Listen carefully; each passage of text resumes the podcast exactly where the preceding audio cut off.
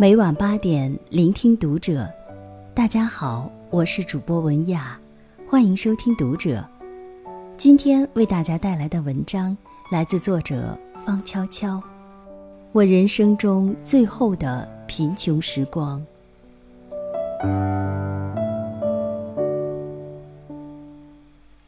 常言说到“莫欺少年穷”，但是当我自己人生第一次落到一贫如洗的境地时，已经二十七岁，实在算不上什么少年了。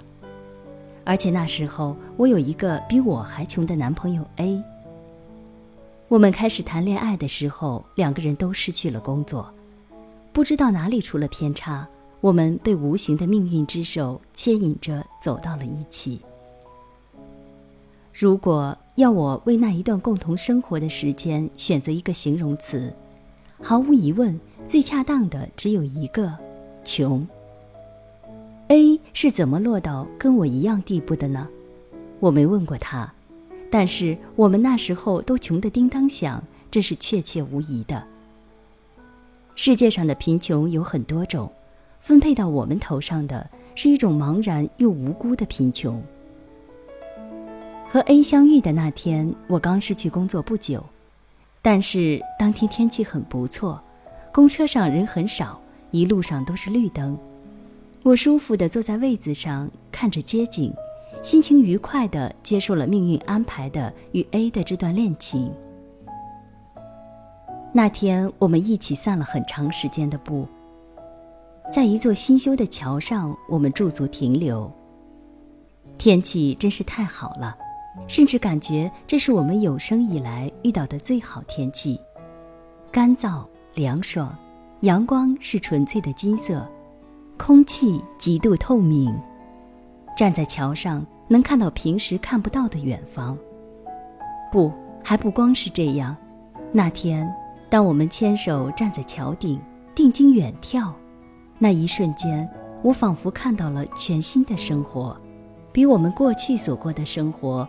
不知光亮多少倍，这一切，我相信他也感觉到了，因为他握住我的手指，略略用力，转过头，用一种满怀憧憬、几乎是热泪盈眶的眼神，殷切地凝视着我。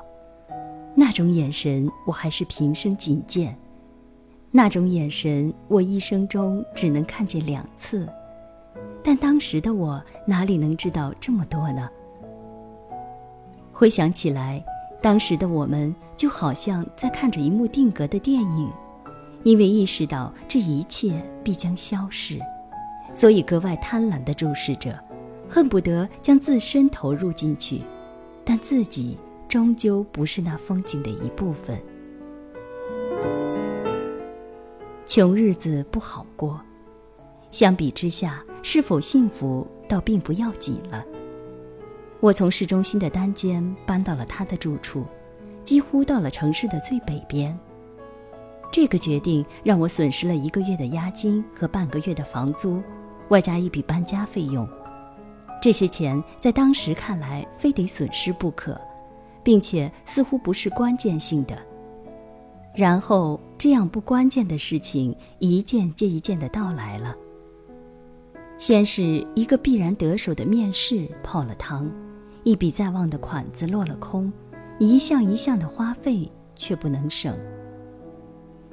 终于有一天，我们连预交电费和煤气费都得比着最低金额来。这时候，贫穷已经从我们的脚后跟缓缓淹没到了头顶。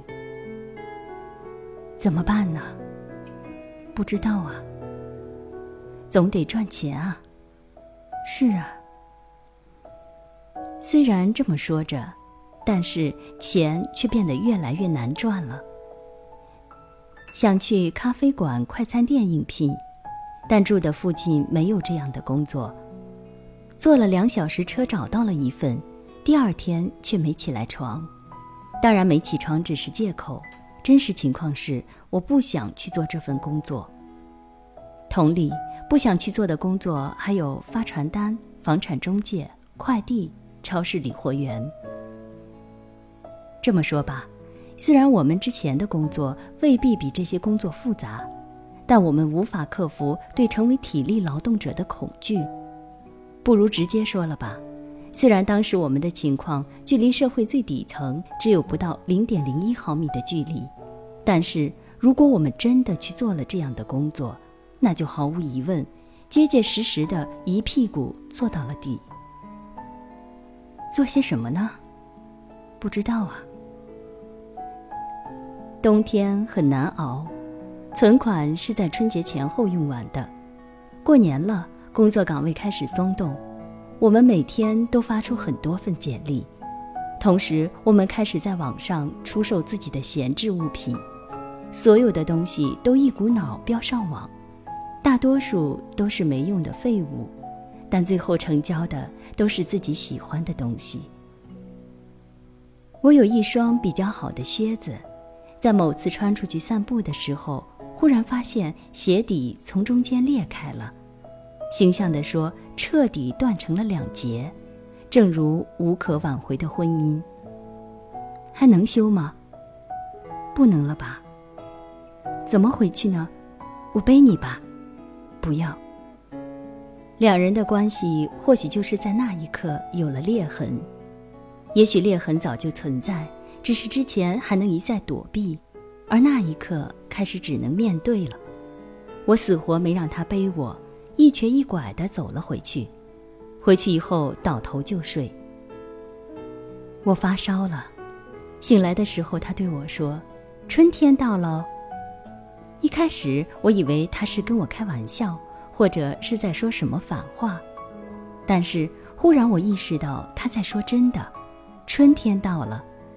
我小心翼翼地下了床，站在半开的窗前，丝毫也感觉不到寒冷。外面春光明媚，春天就是这样到来的。在我昏睡的时候，大风吹散了雾霾，然后又是一阵猛烈的升温。桃花提前开放，景点人山人海，寒苦的冬天一下被甩到了身后。在这种季节里，该如何继续生活呢？我打开邮箱。从一大堆广告邮件里查看有没有面试消息，没有任何好消息，我关掉了邮箱。这时候，A 对我说：“出去吃点好的吧。”“好啊，可是钱呢？”“我有钱。”A 说。我没问他钱从哪儿来，也没问他吃什么，穿好衣服就跟他出了门。走了大概半个小时，天黑了下来。他问：“你冷吗？”我摇摇头。方向错了，他忽然这么说，然后指了指前面，前方是一座非常大的立交桥。方向，我们方向错了，他肯定地说，指着那座桥，现在要从桥上翻过去。我什么也没说，跟在他后面开始翻上桥。一开始这样做并不难，但是当我逐渐爬上桥头，却感到风大了起来，必须用整条胳膊很近地攀住护栏，才能不被吹走。好不容易翻下了护栏，一辆车唰的一下贴着我开了过去。在另一边的护栏上，他已经开始向下翻。这时候似乎发现我的犹豫。他松开一只胳膊，做了一个过来的动作。我拽紧了衣服，一辆又一辆车飞速地从我眼前开过，气温越来越低。他在护栏上停了一阵，说不清楚是多久，可能不超过三十秒，因为时间再长就一定会冻僵了。最后，他似乎做了一个放弃的手势，继续开始往下爬。他的身影消失以后，我转过身，沿着上来的路慢慢爬下了那座桥，然后我回到我们的出租屋睡了一晚。第二天早晨，他没有回来，我也就收拾东西离开了那里。奇怪的是，自那以后，我开始时来运转，我应聘到了一家建筑公司。开始给楼盘画几排水系统。我步入了三十岁，获得了升职和事业上可靠的名声。男朋友是个建筑师，我们的感情非常稳定，已经见过父母，马上就要结婚了。婚前的某天，男朋友约我去一家新开的餐厅吃饭。我开着车顺着导航的指示走，但走着走着，却感到有点不对劲。车开到了一座高架桥上，我忽然有点不舒服，小心地把车停到了路边。几乎紧靠着护栏。我打开车门，整个人迎着风，说不清楚这是什么季节，只看到一辆辆车从我身边驶过，很多车都比我现在开的车要好。我感到一阵伤感，这阵伤感却不来自我身体内部，而是来自风中。这时，我记起了一种眼神。在一年春天，曾经隔着车流热切地投注在我身上，仿佛在说：“跟我过来吧，只要过来，一切都会好，就会找到正确的方向。”我走到路的那一边，将身体尽可能的探出护栏，但是，什么也看不到，也听不到。落在耳畔的，唯有呼呼的风声。